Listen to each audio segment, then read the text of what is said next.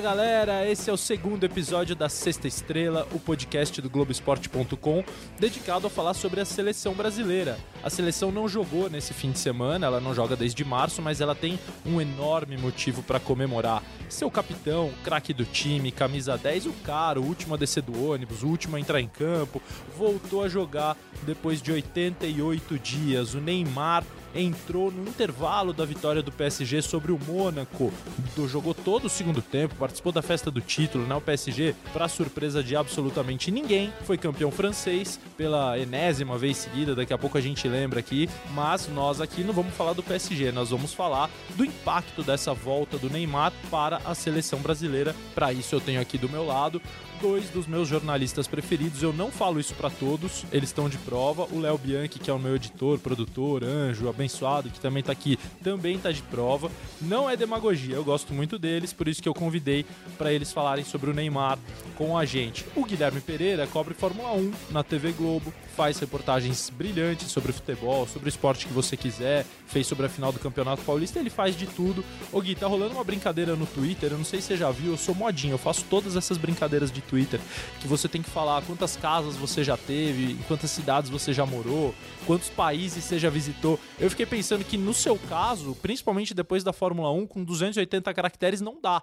para botar todas as bandeirinhas ali dos países que você já foi, né, Gui? Ou dá? Nossa, não sei, viu, Lozete? Primeiro, pô, uma alegria enorme estar aqui com dois ídolos gigantescos, você e o Martim. É, não dá, né? Acho que. Não, dá, lógico que dá. dá. Eu, você sabe que eu, quando eu vi o seu post no Twitter, eu fiquei pensando, caramba, eu preciso calcular quantos países eu, eu já conheci. E eu, eu quis fazer jornalismo para viajar. Assim, sempre foi minha, meu sonho era viajar pelo jornalismo. E a Fórmula 1 é lógico, melhor coisa para isso. É, é, legal mesmo. Eu tava pensando unindo os assuntos, né? Que vários desses países que eu conheci, eu, que eu coloquei lá no post do meu Twitter, aliás, arroba quem quiser me xingar por lá também, tem várias plataformas para poder criticar.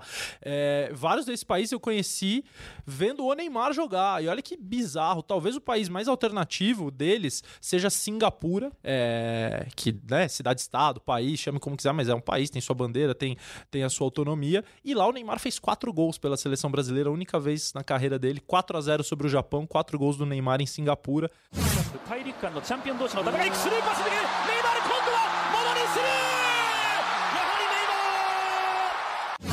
E você gostou de Singapura? Eu gostei muito de Singapura. Você já conhece porque tem a Fórmula 1 lá, claro. É o lugar mais limpo do mundo, né? Se você jogar um chiclete, você é preso, você é multado, tem uma pode nem de... entrar com chiclete. Não pode entrar com chiclete, limpíssimo, mas assim, fácil locomoção, pessoa simpática, caro, hein? País caro. Caríssimo. Mais uma e quente, né? É, quente, mas comida boa, cerveja boa, achei bem legal. Gostei, curti Singapura. É... E além de mim e do Gui Pereira, cara, esse cara é muito ídolo, Martim Fernandes é pai do futuro da capoeira do Brasil, pai do Lucas, que é o cara mais carisma que eu já conheci nos últimos tempos. Parabéns, Marte. É dono do Bastidores, o blog aqui do Globoesporte.com que fala absolutamente tudo sobre futebol fora das quatro linhas e um, cara, um dos caras mais bem informados desse país que também viajou muito vendo o Neymar, inclusive, né, Martim? Inclusive no primeiro jogo do Neymar pela seleção, ou tô enganado? No segundo. Obrigado, Losete, pelo convite para participar aqui do podcast. É uma honra para mim. Obrigado, Gui. É é, obrigado, Léo. Que Esse é o mais importante. Negócio, obrigado, Léo. Faz esse negócio funcionar. É, o meu primeiro. Eu cobri a Copa do Mundo da África do Sul, cobri a seleção na Copa e o meu primeiro jogo depois da Copa que eu cobri foi Brasil e Argentina no Catar. Foi a primeira vez que o Neymar enfrentou o Messi. Primeira derrota do Neymar pela seleção brasileira. Primeira derrota do Neymar, primeira derrota do Mano Menezes. Primeiro gol do Messi contra o Brasil. Primeiro gol do Messi contra o Brasil. Foi 1 a 0 aquele jogo, gol do Messi. Douglas o Meia, que jogava no Corinthians, depois no Grêmio, foi quem perdeu a bola. O Mano Menezes deu um, uma bronca homérica no Douglas ali na beira do campo. E ali foi a primeira vez que eu vi o Neymar com a camisa da seleção. Depois vi o Neymar várias vezes cobrir a seleção, cobri quase todos os amistosos da seleção entre a Copa de 2010 e a Copa de 2014, pela Folha de São Paulo, onde eu trabalhava. E pude ver o Neymar é, se consolidar como o, o dono da, da, seleção brasileira. Ou seja, esses dois caras podem acrescentar muito nesse papo sobre o Neymar.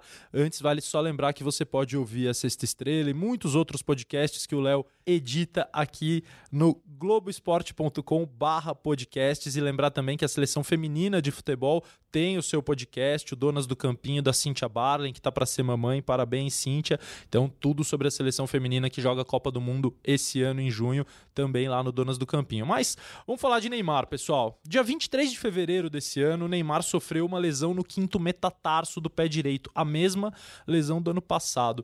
É, dessa vez, os médicos preferiram não operar. Os médicos do PSG e da seleção optaram por um tratamento conservador, sem cirurgia. A cirurgia que ele fez o ano passado, no dia 3 de março, foi a primeira da carreira dele e complicou muito a participação do Neymar na Copa do Mundo. É, em 2018, ele voltou a jogar 14 dias antes da estreia do Brasil na Copa do Mundo. Quando ele estreou na Copa, aquele empate contra a Suíça 1 a 1 ele tinha 132 minutos de futebol jogado pós-lesão. Dessa vez ele voltou 54 dias antes da estreia do Brasil na Copa América, um prazo muito maior. Ele voltou, como a gente já disse na vitória do último 21 de abril sobre o Mônaco, o título francês do PSG. Tanto tempo antes da Copa América, uma Copa América que o Brasil vai jogar em casa, sobre uma, sobre uma super pressão para ganhar e para jogar bem. É, é uma boa notícia tê-lo em campo tanto tempo antes, vocês não acham? Eu acho uma baita notícia, né? É o nosso jogador talvez seja o nosso único jogador, talvez não, na minha opinião, é o nosso único jogador muito diferente, muito acima da média. Um cara que pode resolver jogos, pode pegar a bola, ir para cima, fazer o gol, resolver. Agora, fato é que a pressão em cima dele vai ser gigantesca, né, Martin? Eu acho muito, muito bom para a seleção brasileira que ele tenha voltado, especialmente porque sem, não se encontrou uma alternativa sem ele. O time sem ele não funcionou. Não é que o Tite tenha feito outros testes e falado, não, dá para viver sem o Neymar. Não dá. Ficou claro que não dá. Ficou né? claro que não dá. Então, é uma boa notícia, sobretudo para o Tite. Claro, e, e, a seleção brasileira ficou muito feliz com essa notícia e surpresa também. É, eles não imaginavam que o Neymar voltasse a jogar tão antes, tanto que eles fazem reuniões periódicas. É, quem operou o Neymar no ano passado foi o Rodrigo Lasmar, que é médico do Atlético Mineiro e da seleção brasileira, não é funcionário fixo da CBF. Né? Ele trabalha no Galo, quando a seleção se reúne ou quando precisa do Lasmar, ele vai ao Rio ou vai até onde um jogador está precisando ser examinado. É tipo ele... jogador, ele é convocado. Exatamente Exatamente, ele é convocado, mas é um convocado fixo.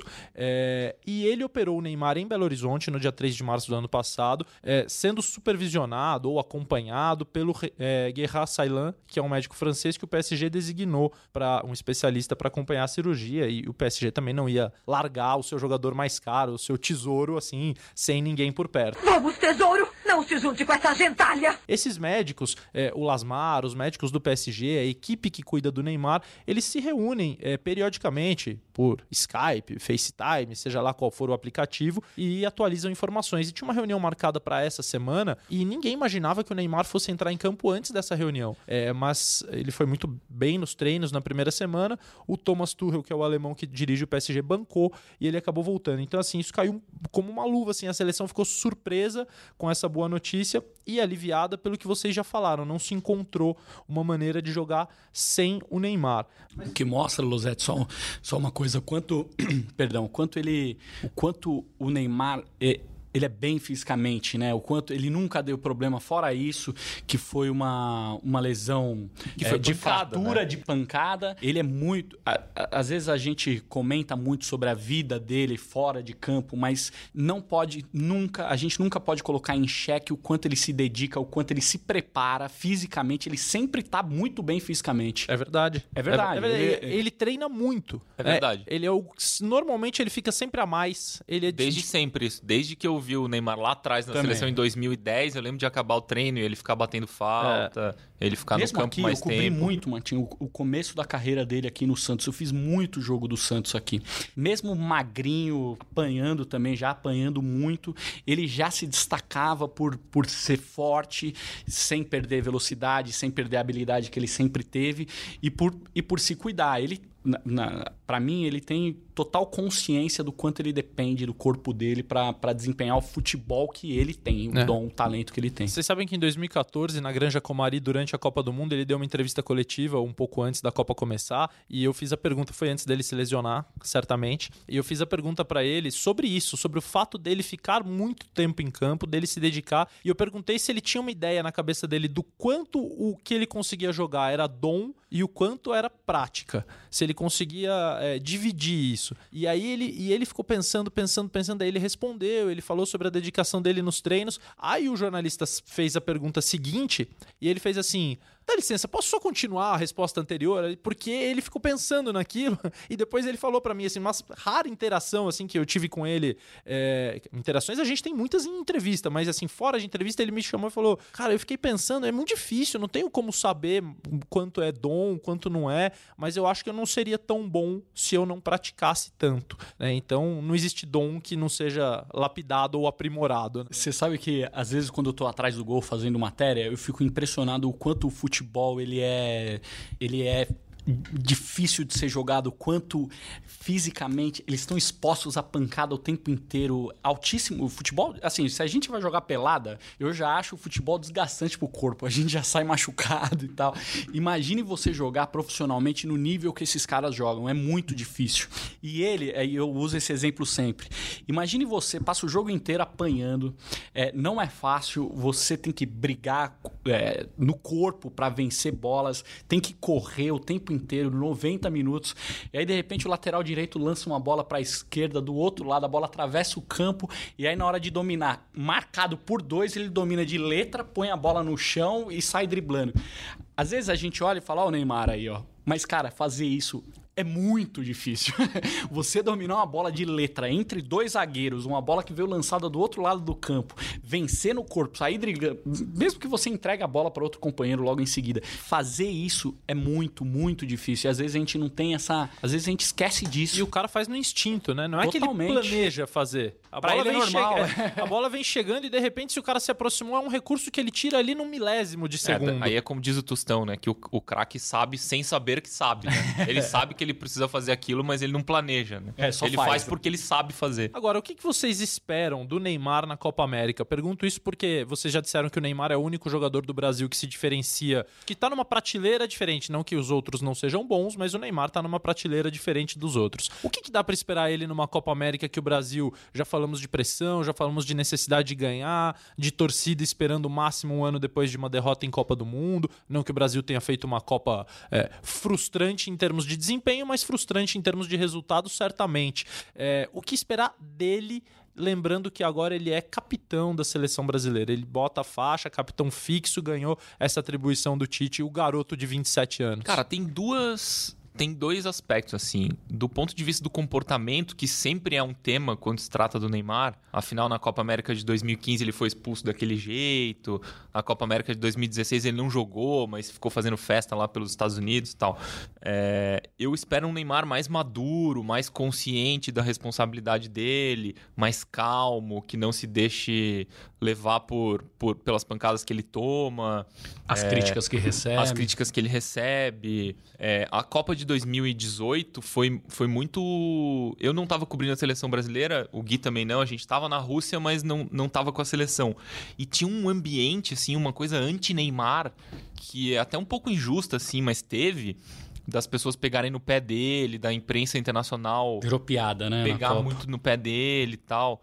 Que eu acho que o Neymar aprendeu com isso e eu espero que ele não forneça combustível para esse tipo de coisa. Se o Neymar jogar, se preocupar em jogar como ele sabe jogar, como ele já mostrou milhões de vezes que sabe jogar e esse e esse outro esse outro aspecto vai ficar de lado assim as pessoas não vão pegar no pé do Neymar por causa disso. Eu gostaria que o Neymar fosse notícia na Copa América pelo que ele joga e não por esses outros aspectos. E o outro, o outro ponto, assim, eu tenho muita curiosidade de ver como o Tite vai aproveitá-lo, porque ele fazia uma temporada muito, muito boa no PSG até se machucar, jogando uma outra função, participando mais do jogo, um pouco mais no meio, às vezes um pouco até uns, uns metros para trás do que ele estava acostumado. Eu tenho muita curiosidade, assim, de ver como o Tite vai colocar ele, que função ele vai ter dentro do campo. É, não, eu, eu concordo com o Martinho. Eu, eu, eu tô curioso para ver como ele vai, como ele vai jogar e curioso para ver se ele amadureceu nesse sentido mesmo, porque é, eu acho ele fora de série tão, eu acho ele tão bom, tão bom que são essas coisas extra-campo que acabam atrapalhando às vezes o futebol dele, ou pelo menos a leitura que as pessoas fazem do futebol dele.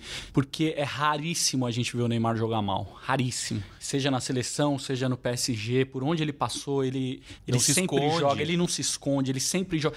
Então, às vezes, as, a, a, análise em cima do comportamento, de uma reação a uma falta, é, enfim, do, quanto ele fica nervoso com o árbitro, com os, o, os adversários, isso tudo acaba mascarando o futebol que sempre é bom. Que jogador que, que joga sempre bem? É nível Neymar, Messi, Cristiano Ronaldo. É raríssimo. Um cara que você, pô, esse aí vai jogar. Esse aí põe. É, e é o que você falou. Colocar de meia, ele vai jogar. Se colocar aberto na esquerda, ele vai jogar. Se colocar aberto na direita, ele vai jogar também. Então eu tô curioso para ver se a maturidade vai, enfim, fazer a diferença. Essa é uma discussão interessante que eu quero abordar com vocês, a questão do posicionamento do Neymar. No dia 22 de abril passado, Tite participou de um seminário na CBF com Jorge Sampaoli, Fernando Diniz, um negócio de altíssimo nível. E o Tite mostrou vários exemplos de é, saída de jogo. Um desses exemplos era o PSG. Ele mostrou em slides, o posicionamento. E nesse posicionamento, quando ele mostrou do PSG, o Neymar estava no círculo central, a bola estava no campo de defesa do PSG, o Neymar estava no círculo central, buscando receber a bola com outros caras laterais abertos, bem abertos, outros caras mais afundados, mas enfim, ele faz muito esse trabalho de vir buscar a bola e armar, porque o próprio Neymar sente falta de meio-campistas no PSG que façam isso para ele como ele tinha no Barcelona. Nesse mesmo seminário, o Tite falou sobre o ataque posicional da seleção brasileira e ele usou um termo que é o seguinte: ele fala para o jogador, espera, espera, espera que a bola vai chegar. E eu fiquei com isso na cabeça, porque tem, obviamente, um conflito sobre o qual eu já conversei com a comissão técnica que essa tendência do Neymar cada vez mais se apresentar numa área recuada para participar do jogo, para buscar jogo como um meia e que não é desse Neymar que a seleção brasileira precisa. A seleção precisa de jogo de área. Ela precisa de um Neymar mais próximo do gol ou de uma área em que ele possa receber a bola e ser letal. Partir para o drible, para um contra um, entrar na área e finalizar. É, e é muito difícil essa coisa de seleção, né, gente? Porque o cara passou o ano inteiro treinando, jogando de uma maneira. Aí de três em três meses ou de mês em mês, ele chega na seleção e, e tem que se adaptar ali em nove dias, que é o, o período normal de uma data FIFA, a uma realidade diferente. É, dessa vez o Tite vai ter um, uma preparação um pouco maior, vai ter um tempo um pouco maior para colocar e encaixar as suas peças da melhor maneira. Mas é, essa é uma questão também para a gente ficar de olho. E eu acho que isso pode diferenciar o Neymar de outros jogadores. A leitura que ele possa fazer do jogo, e talvez esse para mim seja o degrau que ele ainda não subiu em relação ao Messi, em relação ao Cristiano, em relação até a um ou outro jogador no aspecto tático. O que ele precisa entender como o time em que ele está pode aproveitá-lo da melhor maneira. Eu queria ouvir vocês sobre isso. É, no, com a seleção brasileira, talvez o, o, o melhor teste depois da Copa do Mundo tenha sido aquele jogo contra o Uruguai em Londres. Que o Neymar é, pegava a bola ou voltava para pegar a bola e parece que o time todo voltava com ele, assim. Ele voltava, recebia na intermediária ali, ou mais perto do círculo central pela esquerda, e, e quando tu olhava para frente, não tinha ninguém na frente, meio que todo mundo voltava junto com ele, assim, parecia que ele ficava todo mundo meio flutuando em volta do Neymar, e o time perdia profundidade, assim, não tinha, não chegava tanto na área rival. Só, só para incrementar essa discussão, Marte, é, e é uma coisa que eu também já conversei assim com, com o pessoal da seleção. É, a seleção joga com um tripé de meio campo, né? Um volante, dois meias mais centrais, dois caras abertos, um centroavante. É simples de pensar. Mas quando o Neymar fica, ele, ele se permite esperar mais a bola quando esse tripé de meio campo tá azeitadinho, tá funcionando, porque pois ele é. sabe que a bola vai chegar nele. Exatamente. Aí o espera que o Tite fala faz sentido. Né? E esse jogo contra o Uruguai, a gente tinha o Wallace jogando de primeiro volante, sua primeira vez como titular. Primeira vez, exato. É, depois o Arthur, que ainda está encontrando o seu lugar, embora seja um grande jogador. E o Renato Augusto, já bem aquém do auge que ele já, que ele já teve na própria seleção, no tripé azeitadinho. E ele começa a vir buscar, ele começa a voltar, ele fica isso. incomodado, que ele acha que a bola não vai chegar. Mas não é isso que a seleção precisa que ele faça no momento. Pois é, é essa é a minha curiosidade, porque obviamente o Neymar nunca vai vai ser um desses três do meio, ele sempre vai ser um dos três da frente. Ou, ou da esquerda ou do meio, trocando com quem tá na esquerda. É onde ele sempre jogou melhor. É, tem que ver como ele vai se entender com esses com esses três no meio, vai ser o quê? Casemiro, Arthur e quem vai ser o outro? Coutinho, William? É, quem é o terceiro o terceiro meio-campista da seleção hoje? Eu acho que hoje a busca por um meio-campo passa pelo Casemiro como primeiro volante, passa por entender o Arthur da melhor maneira. Eu acho que o, é, o Tite já vai tá desistindo de ter o Arthur é, como um meia central ele já entendeu que o Arthur Não vai funciona. render come- começando. Ele tem que comandar a saída de bola. Ele tem que receber a bola dos zagueiros e distribuir. Então, talvez o Arthur atuando um pouquinho mais próximo do Casemiro e mudando o sistema, jogando num 4-2-3-1 com um meia central, que aí pode ser o Coutinho, com o Neymar de um lado, com um ponta de outro, sendo o Richarlison, David Neres e um centroavante, enfim. Alternativa tem, mas essa busca pelo melhor lugar do Neymar parecia uma obviedade antigamente, onde ele tinha que jogar, né? Claro. Se eu, o Gui, o Martim ou o Léo fôssemos escalar a seleção brasileira, o Neymar seria o nosso ponto esquerda. Mas a, a movimentação dele a partir daí me cria uma inteligência. Gui, você acha que ele tem a maturidade tática de entender isso e fazer o que o Brasil precisa que ele faça? Não sei, sinceramente não sei. Eu acho que depende muito do time, assim, do quanto o time pode entregar pra ele. Que ele é um jogador inquieto, isso é claro. Se a bola não chegar, ele vai lá buscar mesmo, ele vai tentar pegar a bola, vai ficar todo mundo criticando, mas ele- não, isso ele não vai mudar. Ele vai pegar a bola, vai tentar sair driblando todo mundo e pro gol e não vai dar certo, ele vai apanhar pra caramba. Mas é- esse é ele, assim, é um jogador muito acima da média que não gosta de ficar esperando bola, não, sem receber bola, enfim. Eu acho que a, a posição dele depende muito do, dos outros jogadores, que os outros jogadores podem entregar, ou se o jo- os outros Coutinho, por exemplo, se o Coutinho vai estar. é, se ele vai jogar em alto nível, se ele vai jogar bem, se ele vai entregar tudo que o Tite quer, e aí o Neymar pode fazer de fato a função dele, que é mais aberto pela esquerda.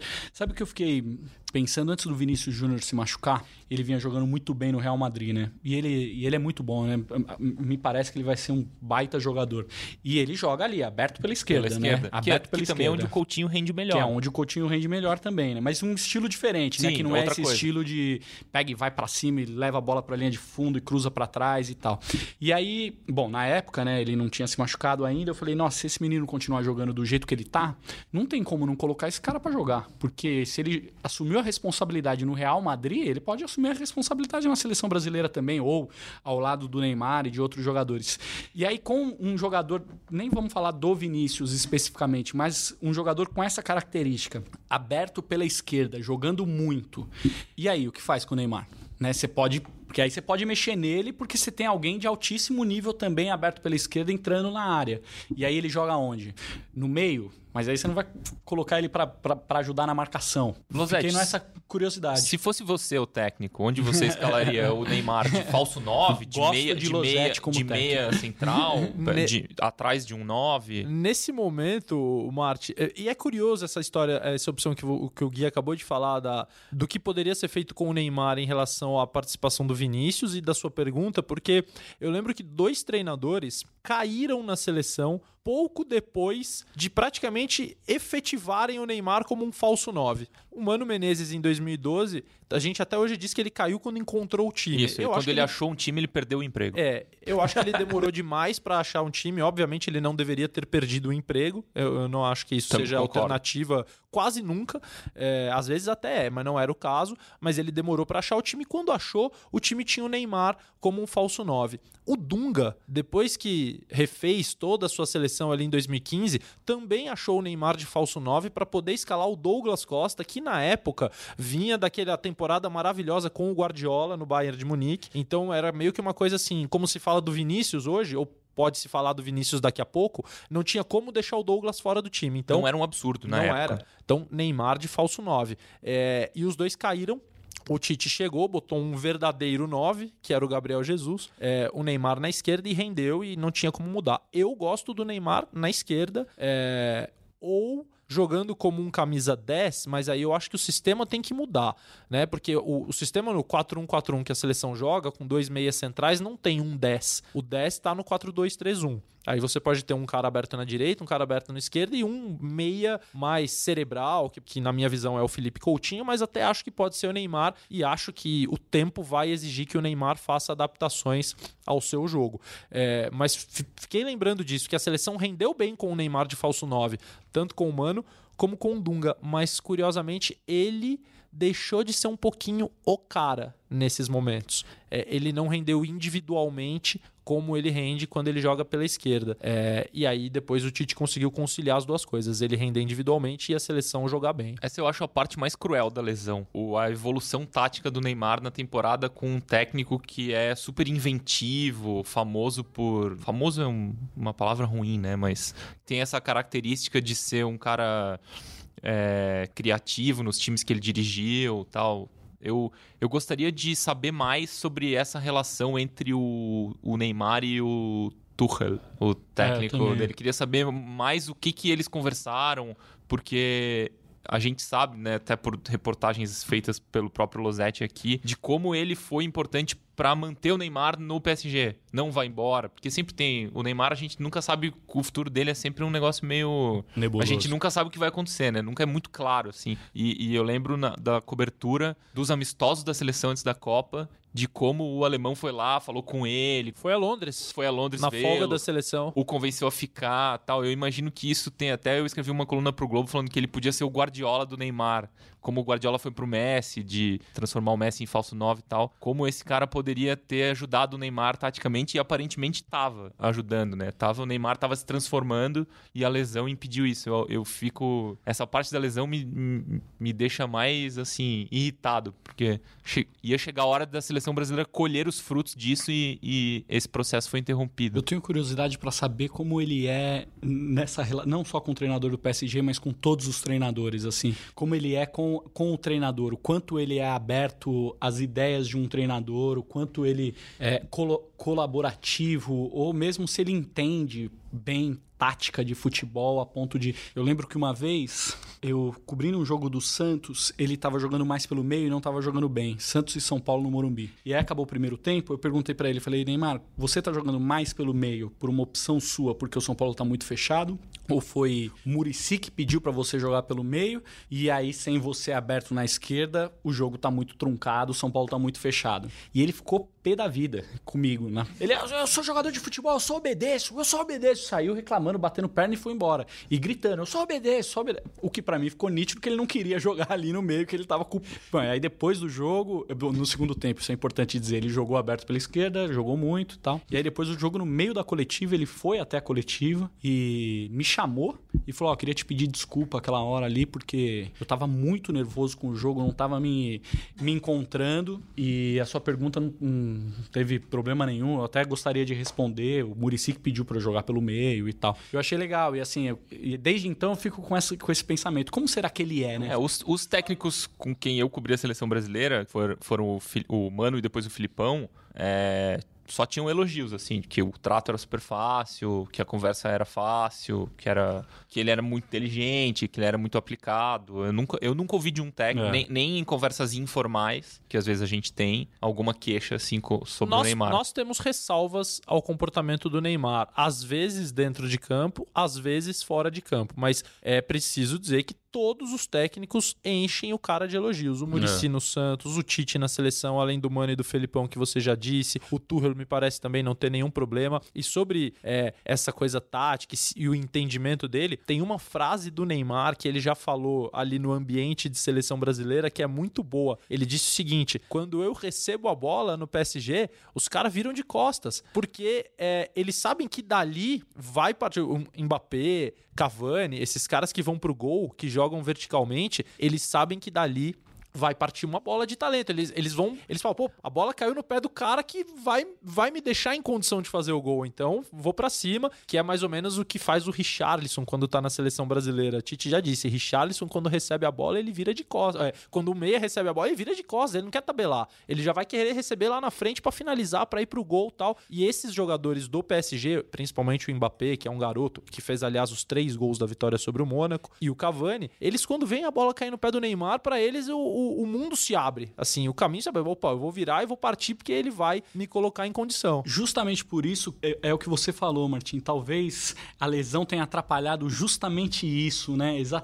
Talvez a lesão dele e do Vinícius também. É, que Neymar seria esse, né? Quem sabe ele não poderia jogar ali, muda o esquema, ele joga mais no meio como ele vinha jogando no PSG, o Vinícius joga aberto na, na esquerda, outro na direita e um centroavante e ele fica metendo bola para esses caras. É, a temporada, a temporada também forneceu umas boas novidades para a seleção, né? Especialmente David Neres e Richarlison, né? Sim. Que um ano atrás não eram, não faziam parte do cenário seleção brasileira. E Everton do Grêmio, se a gente olhar aqui pro cenário Everton nacional. do Grêmio, verdade. Mas especialmente David Neres e, e Richarlison. E especialmente na seleção brasileira, o Richarlison me parece um outro bicho, assim, um outro, um outro animal nesse cenário seleção brasileira. O Marcelo Barreto escreveu uma coluna muito boa sobre isso. O Richarlison é o o único jogador da seleção brasileira que parece que tá sempre com fome, assim. Ele parece que ele tá sempre. é, tem outros jogadores ali que são mais contidos, tal. O Richarlison parece que não tem nenhum problema em atropelar todo mundo, em ir pra dentro e tal. Parece o cara mais empolgado de jogar Enjaulado, pela seleção. né? parece, parece. Sempre, sempre alguém tá tirando Exa- ele da jaula. ali. Exatamente. Parece um, um cara mais. E a seleção tá mais, precisando E a seleção disso, precisa né? de. preci- Seria uma. Se isso se contaminasse, né? Se, se espalhasse pros outros. Mas enfim, esse é outro tema. O Neymar vai jogar uma Copa América, gente, que vai ter Messi, que vai ter Soares, que vai ter Cavani, que vai ter Rames, que talvez tenha Falcão Garcia, que vai ter num outro nível de bola, mas de, de relevância, um nível muito grande, o Paulo Guerreiro, que é um herói no país dele. É, vai ter jogador muito bom. Vocês acham que isso aguça o Neymar? Pelo que vocês conhecem dele, já entrevistaram ele mil vezes dentro de campo, fora de campo, em coletiva, em exclusiva. O Neymar é um cara que vai querer, dentro de casa, num campeonato que tem Messi, que tem Soares, que tem Cavani, falar assim: esse campeonato é meu. Acho que sim. Eu acho que. Sabe quando a gente fala do comportamento dele, é, de ficar bravo com o juiz, de, de, de reclamar de ser expulso pela seleção? Eu acho que vem muito disso, assim, de, de ele não conseguir, é, na seleção brasileira, conseguir. é, Ele não consegue fazer o que ele quer e isso deixa ele louco. Isso pra mim é claro. E a Copa América é uma, uma baita chance para isso. Ele, ele tem o desejo de ganhar com a seleção muito grande. Ele sabe que ele é um dos maiores jogadores da história do- da seleção brasileira. Ele é super novo, gente. Já é um dos maiores artilheiros. Ele não tem o que falar do Neymar. Mas precisa ganhar, né? Precisa ganhar com a seleção. E aí? É, eu, eu, gostaria, eu gostaria que sim. Eu espero que sim. né? Espero que sim, Não, é. sei, não sei dizer, não sei dizer em que momento de motivação assim tá o Neymar. Não sei se a lesão atrapalha. é, mas eu gostaria de vê-lo com, com esse sangue todo no olho. Porque ele nunca deixou de ter o sangue no olho. A questão é como ele manifesta. Sim, né, sim. o sangue no olho. É, é. Gui até falou sobre, expul- sobre expulsões. Ele foi expulso uma vez com a camisa da seleção brasileira e depois que o jogo já tinha acabado. Na Copa América 2015. Contra a Colômbia, né? Contra a Colômbia.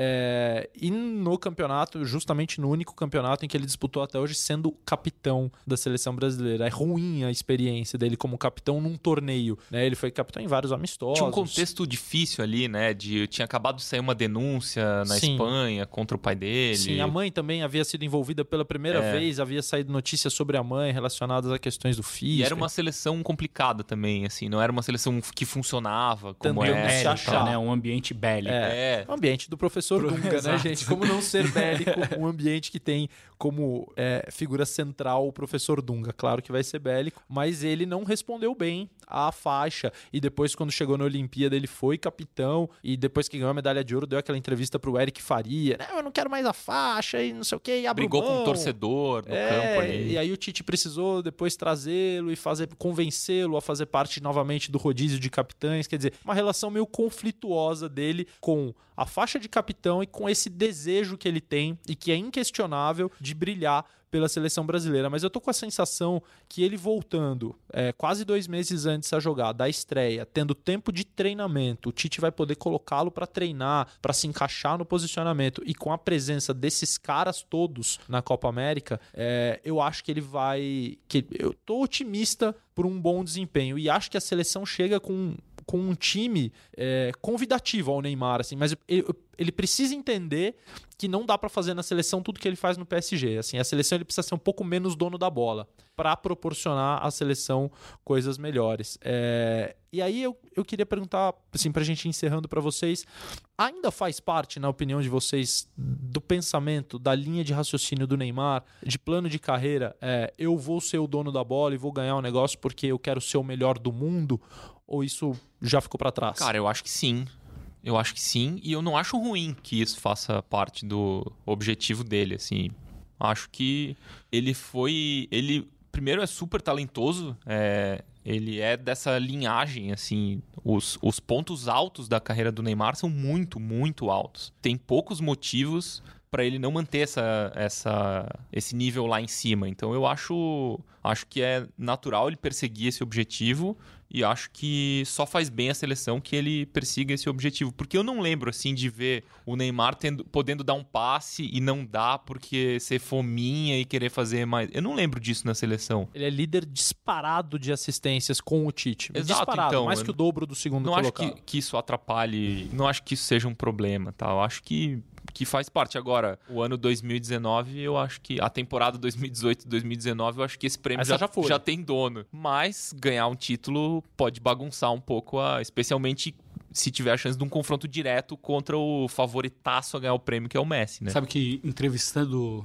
atletas de altíssimo nível, assim, eu sempre fico refletindo e impressionado com o quanto esses caras é, eles não escondem que eles são eles não fazem questão nenhuma de esconder que eu sou bom demais e que eu quero vencer porque eu sou muito bom Obstinado. obstinado eu, eu fui- bom eu convivo com o Hamilton muito e entrevisto ele muito ele já ganhou tudo ele ele tá muito perto de bater todos os recordes da Fórmula 1 e ele continua querendo ganhar, ganhar, ganhar, ganhar, ganhar. E é isso que, que o motiva. Pensa assim, vamos lá, Phelps, o cara ganhou tudo numa Olimpíada, treinou mais quatro anos, ganhou tudo de novo, treinou mais quatro anos, ganhou tudo de novo, aí aposentou, voltou, ganhou tudo de novo. E, e nesse meio do caminho teve problemas gravíssimos, Gravíssimos, ali. exato, com, com doping, com não sei o quê.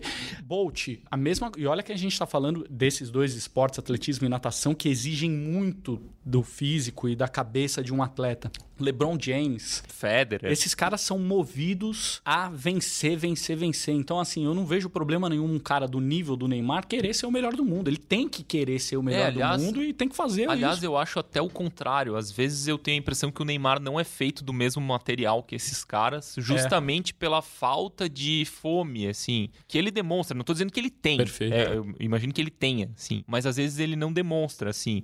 Às vezes, às vezes ele aparenta um desinteresse, não é? Porque essa fome não é só em campo. Em campo ele demonstra. Isso. Mas a carreira de um atleta de altíssimo nível para chegar a recordes e recordes e recordes passa por algumas provações, Exato. por alguns sacrifícios que ele às vezes não parece disposto a fazer. Isso, É. exato. Só quem, só ele, quem convive muito de perto com ele sabe, mas a imagem que ele passa às vezes é de alguém não dispo, não tão disposto a fazer tantos sacrifícios. E aqui não vai nenhuma condenação, Julgamento. nenhum julgamento. Neymar é dono da vida dele. é, o Neymar não tá aqui para atender a expectativa da torcida ou de jornalista. O Neymar, né, chegou bem longe fazendo as coisas do jeito dele. Agora, às vezes dá essa impressão, assim, que ele é, não, é, não é tão obstinado ou tão obcecado até a gente, como, como admirador do, do futebol dele, gostaria que ele fosse mais, sabe? O Gui, ele é amigo do Hamilton mesmo ou essa amizade é meio É fake? amigo, não. É amigo, é amigo. O Hamilton gosta muito dele. Sabe que uma vez, é, é, quando ele- o Hamilton ganhou em 2017 no México, ah, entrou um áudio do Neymar no, no rádio do Hamilton. Ah, é, Lewis, winner, parabéns, você venceu e não sei o quê. Hey Lewis, it's Neymar. I'm happy for you, bro.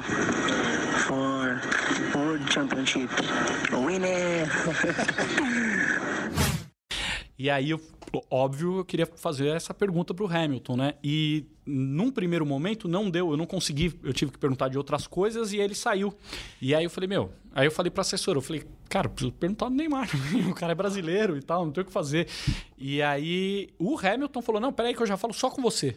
E aí ele veio falar só comigo, assim, só pra falar sobre o Neymar, entendeu? Porque ele queria Moral, falar. ou você tem ou você não tem, né, amigos? Então, Não, mas o que mostrou que ele de fato gosta de falar do Neymar e tal, mas o Hamilton assim... tem dois amigos famosos, É, o Neymar e o Gui Pereira. exatamente. Mas assim, eu vejo, vejo assim, atletas completamente diferentes, assim.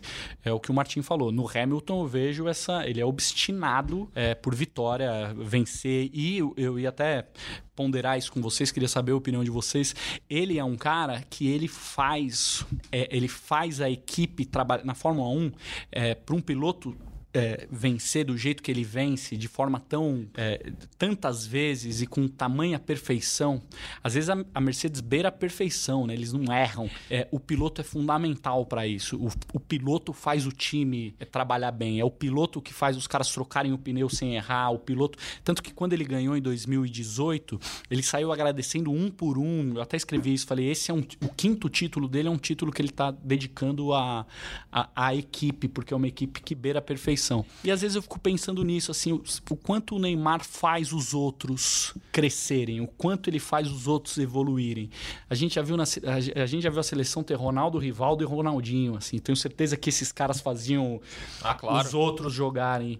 E ele às vezes é um pouco sozinho, né? Não tem um Ronaldo, não tem um Rivaldo, não tem um Ronaldinho, tem ele. E aí é, é uma curiosidade minha. Você, Luzete, sabe melhor. Ele, ele faz os outros. Todos... Ele, ele influ, é uma influência pro bem? Todos os jogadores e treinadores dizem que sim. E aí não há como eu contestar tanta gente que convive com ele mais de perto do que eu e que é influenciada pelo trabalho dele. É, e jogadores dos mais veteranos, experientes, e, e como Felipe Luiz, que é um lateral esquerdo do Atlético de Madrid, da seleção brasileira, que é uma das mentes mais brilhantes do futebol mundial. Assim, a, a visão que o cara tem sobre o jogo, sobre a vida, sobre tudo, é privilegiadíssima. E ele diz que e ele é super próximo do Neymar e diz que o Neymar faz bem para todo mundo, até o Arthur, que é um garoto de 20 e poucos anos, 22 anos, é, que tá chegando agora na seleção, que já virou amigo pessoal do Neymar, mas diz que ele também o ajudou muito a se sentir bem na seleção. A questão aí, Gui, é que eu acho que tem uma ajuda mais de ambiente, assim, eu vou te ajudar a se sentir bem aqui, eu vou ser teu parceiro, eu vou te dar a mesma atenção que eu dou pros outros, porque eu sou um cara legal, não que ele precise forçar isso. Ele é um cara legal para quem convive com ele, muito. Todo mundo fala que sim. Mais do que uma ajuda profissional de crescimento, de evolução, de tutela. Assim, eu vou ser o seu tutor. Você vai jogar melhor, você tem que fazer isso. Esse tipo de cobrança que eu acho que ele deveria ter com, com ele mesmo, num nível maior, mais alto do que ele tem, é, eu não vejo ele ter com os outros. Não vejo ele ser esse tipo de líder, é, de influenciar tanto assim no desempenho no alheio. jogo. No jogo, no ambiente, muito. No jogo em si, acho Será que que, faltou alguém assim para ele quando ele chegou? Porque o Neymar já chegou como meio a super estrela. cara, É, sempre foi o cara, né? né, nesse primeiro período ali entre as Copas de 2010 e 2014, eu lembro do Ronaldinho, só que o Ronaldinho ia e voltava pra seleção. Eu fiz, eu cobri 200 vezes a última chance do Ronaldinho na seleção. Eles, o Ronaldinho teve várias últimas chances. Então não, não chegou a ser um cara que tutelou o Neymar, assim, ó, por aqui, por aqui, vamos lá, tal. Não, pensa, Martinho, o Ronaldo foi banco do Romário na Copa de 94. É, faltou, não teve isso. Talvez se ele tivesse ido pra Copa de, de 2010, 2010. Desculpa te Kaká. interromper. com Kaká, é. com Júlio César. O Daniel Alves talvez seja o cara que mais se aproxime de É ter sido um tutor do Neymar, tanto na seleção como no Mas Barcelona. não é um craque, né? Não é o cara do time, né? Não é o Ronaldo. é, não é uma tutela técnica. É, exato. É muito mais do ambiente. Vem cá, vou te fazer, vou, vou fazer você se sentir bem. A seleção teve uma geração perdida, né? Isso. Na, na década passada. Essa geração perdida. Adriano. se- o próprio Ronaldinho Gaúcho jogou menos tempo do que poderia. Kaká, idem. É, jogadores que não aconteceram como se esperava. Como Sim, Pato, Alexandre como Pato, Ganso. claro. Então, essa geração perdida teria os tutores é, que acabaram faltando. É, a geração do Neymar acabou sendo. Ela entrou meio que de sopetão. É, resolve, resolvam aí, né? É, vão vocês. E houve até um conflito de geração na Copa América 2011, quando os Sim, veteranos, Lúcio, Lúcio, Maicon, Júlio Júlio César, César. principalmente o Lúcio, é, acabou se é, enfrentando ali. Criou um conflito mesmo com o Ganso, com o Pato, com o Neymar, e falou de dancinha, falou que não sei o quê, que é a camisa da seleção. É, enfim, acho uma grande bobagem. Acho que ele falou muita bobagem, embora tenha jogado muita bola, mas acho que faltou sim essa, essa tutela. Amigos, eu sei que o Neymar é, é papo para três horas, né? A gente poderia falar muito tempo aqui, mas é, eu preciso ir para uma reta final com vocês. E como eu gosto muito de debate eleitoral, sempre gostei e queria considerações finais aí de vocês, meu. O, o que dizer sobre Neymar antes da Copa América e antes do fim desse número 2 da Sexta Estrela? O Gui pode começar aqui. Eu acho que eu fiquei pensando e não consegui. Eu, não, também, co- isso eu eu não consegui formatar em um minuto ou um minuto e meio. Não, sei vai qu- ter em réplica quanto nem tempo. tréplica, então caprichem, Quanto tempo a gente tem? Um minuto? O quanto vocês quiserem. Dentro eu do espero- meu bom senso. Do meu bom senso. Eu, eu espero, assim, o que eu gostaria de ver. Eu gostaria de ver a evolu que a evolução tática que o Neymar estava mostrando na temporada é uma solução meio mágica, assim, um pensamento mágico meu. Eu gostaria que ele começasse de onde ele parou, sem que a lesão não tivesse impactado nisso. Gostaria de ver o Neymar é, adaptado a um novo, uma nova posição no campo. Gostaria de ver o Neymar calmo, jogando futebol. É, um jogador do tamanho dele não pode ou não deveria perder tempo, perder atenção e energia com, com essas bobagens que, que circulam o futebol. É, esse tipo de coisa atrapalha a imagem que o Neymar tem, a ponto de o Neymar sofreu uma lesão por causa de uma pancada. O Neymar apanhou, ele foi vítima de violência no campo e teve muita gente, muita gente respeitável, com opiniões respeitáveis, é, minimizando isso, fazendo ponderações do tipo: ah, mas será que ele não deveria ter soltado a bola? Ou será que ele não provocou? Gente, ele apanhou. Ele é a vítima da situação. Então, assim, é, o Neymar não teve culpa nenhuma naquilo, ele é só a vítima. Então, esse- esses comportamentos do Neymar ac- acabam é, alimentando opiniões que são absurdas, do tipo. As pessoas ponderarem se ele merecia apanhar ou não. Pera aí, gente. Nenhum jogador merece apanhar nunca. Muito menos o talentoso, o, o, o craque, o gênio. Então, assim, eu gostaria de ver o Neymar jogando bola, jogando futebol, fazendo o que ele faz melhor e sem fornecer argumentos para esse tipo de opinião. Ah, não preciso falar mais nada, né? Vou embora depois dessa. Só se despede, cara. Não, mas é. Eu, eu, eu vou nessa linha do Martim também de. Eu espero vê-lo bem fisicamente, bem, com a bola no pé, é, proporcionando alegria, sendo o, o, craque que ele é.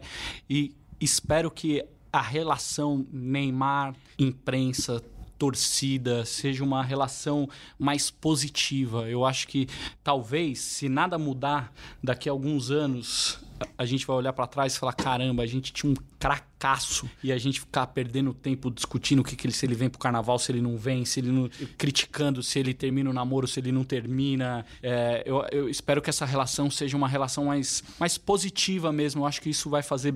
A seleção tá precisando disso, de mais, de mais carinho, de mais. por parte do torcedor mesmo, sabe? De, e ele é extremamente necessário para isso, porque ele é o que a seleção brasileira sempre foi, craque. A seleção brasileira sempre teve craque, e se a seleção brasileira é querida no mundo inteiro, é por causa dos jogadores que ela sempre teve.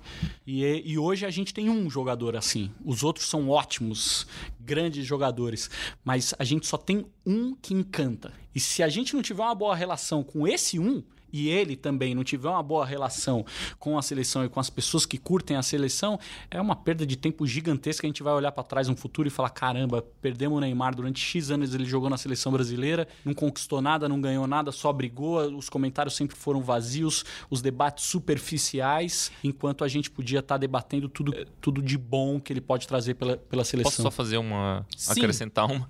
Não, as pessoas são, são loucas pela seleção brasileira. É, essa conversa de que as pessoas não dão bola para a seleção brasileira é uma grande mentira.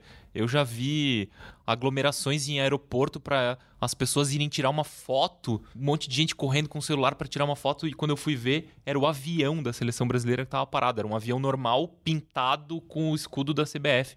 Falei, gente, vocês estão tirando foto de um avião, é o avião da seleção. Então assim, as pessoas amam qualquer coisa relacionada à seleção. Então, o Neymar pode ajudar a, a, a destravar essa, essa impressão equivocada de que as pessoas não gostam da seleção. As pessoas gostam da seleção e o, o Neymar tem que se fazer gostar, fazer que as pessoas voltem a gostar dele e da seleção. E essa não é uma responsabilidade muito grande. Não é. Só ele ser o que ele é. Não Só é tão difícil, Não né? é tão Não difícil. é um é só esforço jogar tão futebol. grande. É, tem, tem responsabilidade para jogador que é muito grande, mas essa é só ele ser o que ele é. É só jogar bola. Ele precisa, ele precisa lembrar a cada treino, a cada jogo, a cada chegada em aeroporto, em hotel, a cada saída saída, que ele é o agente mais importante, mais com maior poder de influenciar um país a favor de uma equipe. Ele tá fazendo bem para a equipe dele, não para ele, e ele usa a faixa de capitão, ele sendo craque, ele tem que pensar em fazer bem para a equipe. Se ele se joga, fica simulando, reclamando, ele pilha a equipe, pilha a torcida, pilha o Isso. adversário, pilha a imprensa, e ele tem que ter responsabilidade para perceber o quanto os atos dele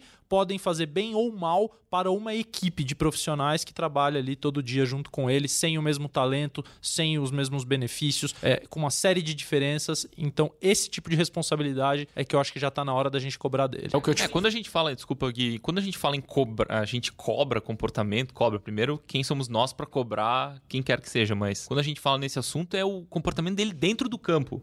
Se o Neymar vai pro, pro exato. carnaval, vai pra praia, não quero nem saber, isso não é um assunto, não é um problema nosso, não deveria ser, né? Agora, é isso, se ele simula, se ele se joga, se ele exagera quando cai, se ele finge que vai dar a mão pro adversário, tira a mão, deixa o cara no vácuo, isso, isso não é legal, mas quando a gente fala de comportamento, é isso, dentro do campo, que tenha reflexo técnico, que tenha reflexo no resultado, e não se ele vai pra praia, se ele vai pro carnaval, enfim, isso não deveria ser assunto nosso. Caras, briga, vamos tomar uma cerveja depois pra continuar esse papo do Neymar? Por favor. Senão não tem podcast mais. Os caras não me deixam mais entrar nós. Você tá estourando tempo e tal. O Léo é bravo, é um meu anjo, mas ele é bravo. Cara, obrigado, Gui. Obrigado, Martim, mesmo, por terem Que participado. honra, hein, Martim? Nossa. Eu nunca achei que eu ia trabalhar com vocês, cara. Eu tô muito feliz. Eu já vou, só pro Léo saber que foi meu último. Posso, posso chamar mais vezes? Vocês Então, aceitam? por favor. Deve. Então já estão chamados desde já para a Sexta Estrela, que volta semana que vem, que volta toda semana, para desespero de vocês aí, que são obrigados a ouvir com a coordenação do Juliano Costa, edição, proteção e bênção de Leonardo Bianchi. Valeu! Partiu o Neymar, botou na frente, olha a chance, olha o gol, tocou por cima, olha o gol, olha o gol,